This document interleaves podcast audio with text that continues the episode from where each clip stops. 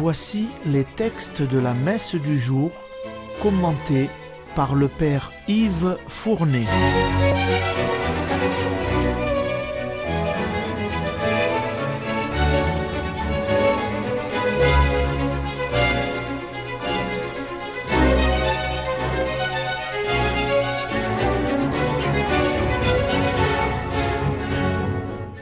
Bonjour, chers auditeurs et auditrices de Radio Maria. Nous sommes aujourd'hui le vendredi de la cinquième semaine ordinaire année paire. Les lectures liturgiques sont celles de ce vendredi de cette cinquième semaine. La première lecture est toujours tirée de la suite du premier livre des rois. Nous sommes arrivés à la fin du règne de Salomon.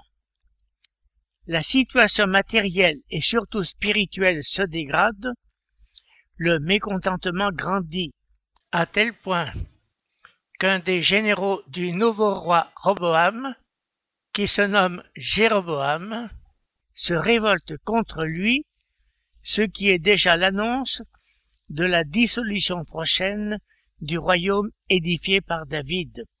Car voilà que les tribus revendiquent leur autonomie, écoutez la lecture. Lecture du premier livre des rois. Salomon avait fait de Jéroboam un inspecteur des corvées. Un jour que Jéroboam était sorti de Jérusalem, il fut arrêté en chemin par le prophète Aïas de Silo. Celui-ci portait un manteau neuf, et tous deux étaient seuls dans la campagne. Aïas prit le manteau neuf qu'il portait et le déchira en douze morceaux. Puis il dit à Jéroboam Prends pour toi dix morceaux, car ainsi parle le Seigneur, Dieu d'Israël. Voici que je vais déchirer le royaume en l'arrachant à Salomon, et je te donnerai dix tribus. Il lui restera une tribu, à cause de mon serviteur David, et de Jérusalem la ville que je me suis choisie parmi toutes les tribus d'Israël. Les dix tribus d'Israël rejetèrent la maison de David, et cette situation dure encore aujourd'hui où ceci est écrit.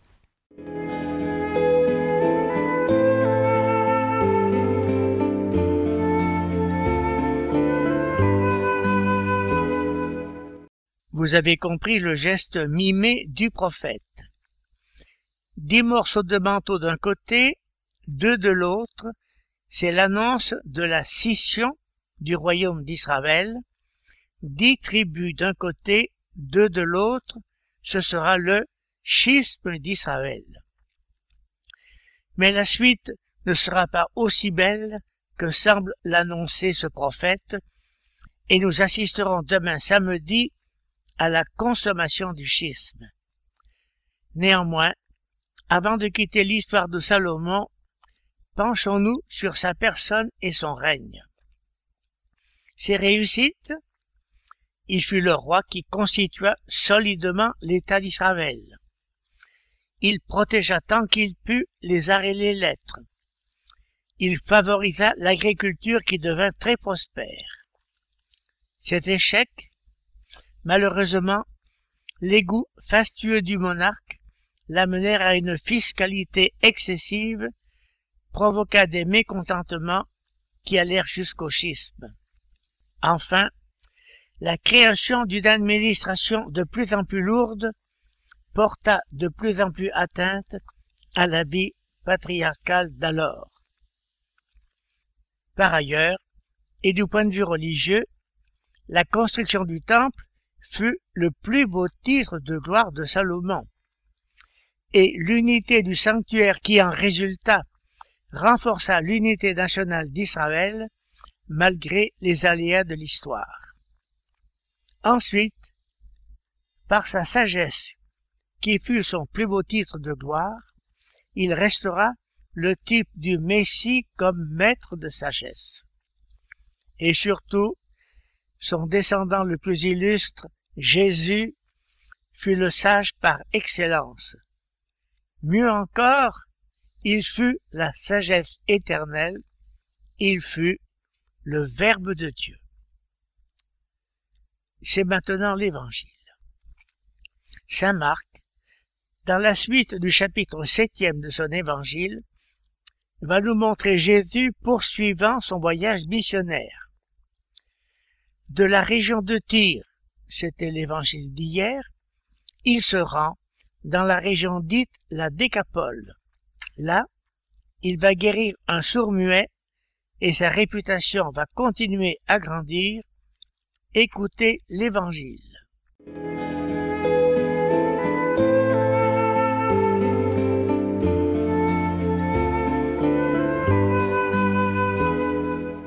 Évangile de Jésus-Christ selon Saint Marc.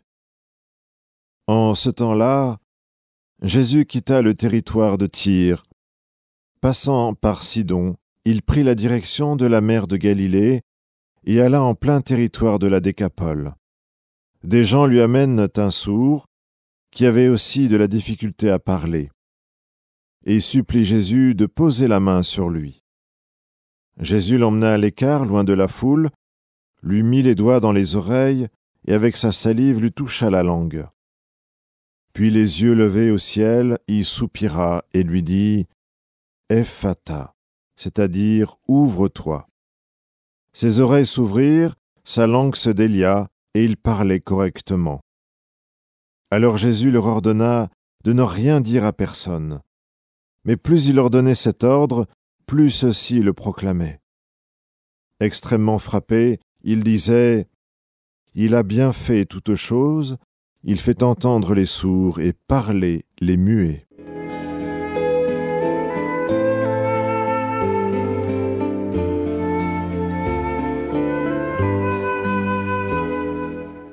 Tout ce qu'il fait est admirable.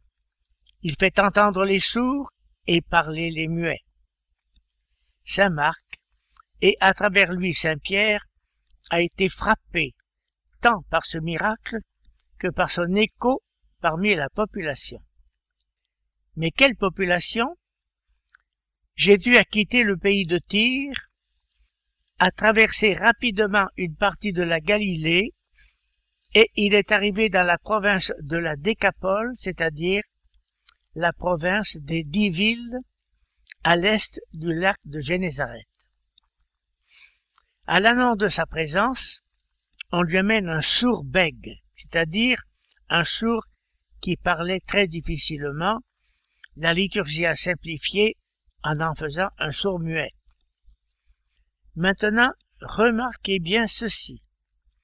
On lui demande de le guérir en lui imposant les mains. C'est là la même requête que celle de Jaïr pour sa fillette, guérir en touchant. Mais Jésus avait guéri cette dernière à distance sans donc la toucher. Dans l'évangile d'aujourd'hui, il accepte de toucher le sourd, et même il opère une suite d'actions étonnantes que saint Marc nous a décrit en détail. Il prend de sa salive, en touche la langue du sourd, lève les yeux au ciel, soupire et prononce à voix haute Ouvre-toi. Le bégaiement cesse, les oreilles entendent, et tous sont stupéfaits, même Saint Pierre, qui a gardé à l'oreille le son araméen de ce Ouvre-toi, Ephata. Pourquoi Jésus ici a-t-il accepté de guérir de cette manière? On ne peut que le constater. Il agit selon ce qui lui semble le meilleur, c'est tout ce qu'on peut dire. Jésus avait demandé le silence sur ce miracle. Il ne l'obtint pas, car il n'en a jamais fait pour des effets de propagande, mais pour rendre service, discrètement si possible. Il ne s'est jamais soucié de publicité, ni de ce qu'on appelle de nos jours la communication ou les relations publiques. Et son Église après lui agit ainsi que ta main droite ignore ce que donne ta main gauche, ce qui lui vaut d'ailleurs incompréhension et moquerie, vous le constatez. Il n'empêche que dans l'évangile d'aujourd'hui, les foules n'ont pu que s'exclamer tout ce qu'il fait est admirable, car la force de la vérité est la seule force valable. Après avoir vu Jésus guérir les malades, terminons en priant pour ceux de nos jours. Dieu notre Père, pour nous apprendre la valeur de la souffrance humaine, tu as voulu que ton Fils unique prenne sur lui toutes nos maladies. Écoute nos prières en faveur des malades. Donne-leur la grâce de comprendre qu'ils font partie des bienheureux de l'Évangile et qu'ils sont unis à la passion du Christ pour le salut du monde, par Jésus-Christ. Amen.